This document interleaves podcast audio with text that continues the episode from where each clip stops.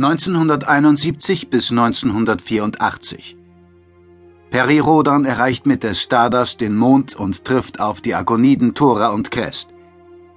Mit Hilfe der arkonidischen Technik gelingen die Einigung der Menschheit und der Aufbruch in die Galaxis. Geistwesen S gewährt Rodan und seinen engsten Wegbegleitern die relative Unsterblichkeit. 2040 das Solare Imperium entsteht und stellt einen galaktischen Wirtschafts- und Machtfaktor ersten Ranges dar. In den folgenden Jahrhunderten folgen Bedrohungen durch die Pospis sowie galaktische Großmächte wie Akonen und Blues. 2400 bis 2406 Entdeckung der Transmitterstraße nach Andromeda, Abwehr von Invasionsversuchen von dort und Befreiung der Völker vom Terrorregime der Meister der Insel. 2435 bis 2437. Der Riesenroboter Old Man und die Zweitkonditionierten bedrohen die Galaxis. Nach Rodans Odyssee durch M87 gelingt der Sieg über die erste Schwingungsmacht. 2909. Während der Second Genesis-Krise kommen fast alle Mutanten ums Leben. 3430 bis 3438. Das solare Imperium droht in einem Bruderkrieg vernichtet zu werden. Bei Zeitreisen lernt Perirodan die Kappins kennen.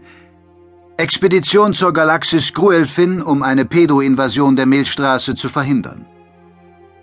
3441 bis 3443.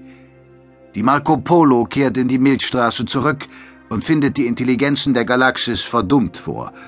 Der Schwarm dringt in die Galaxis ein. Gleichzeitig wird das heimliche Imperium der Zynos aktiv, die am Ende den Schwarm wieder übernehmen und mit ihm die Milchstraße verlassen. 3444 Die bei der Second Genesis-Krise gestorbenen Mutanten kehren als Bewusstseinsinhalte zurück. Im Planetoiden Wabe 1000 finden sie schließlich ein dauerhaftes Asyl.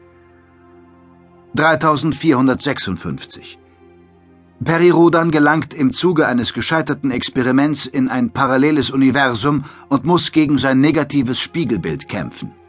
Nach seiner Rückkehr bricht in der Galaxis die Path-Seuche aus. 3457 bis 3458 Perirodans Gehirn wird in die Galaxis Naupalm verschlagen.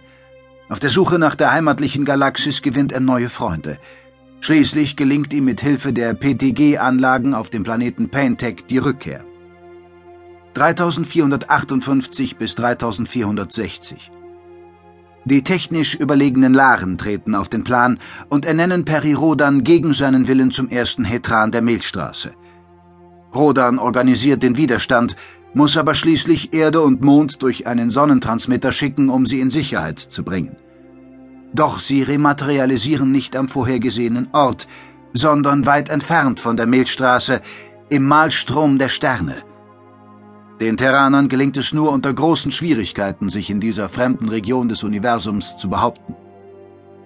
3540 Auf der Erde greift die Aphilie um sich, die Unfähigkeit des Menschen, Gefühle zu empfinden. Perirodan, die Mutanten und andere Gesundgebliebene beginnen an Bord der Sol eine Reise ins Ungewisse. Sie suchen den Weg zurück in die Milchstraße.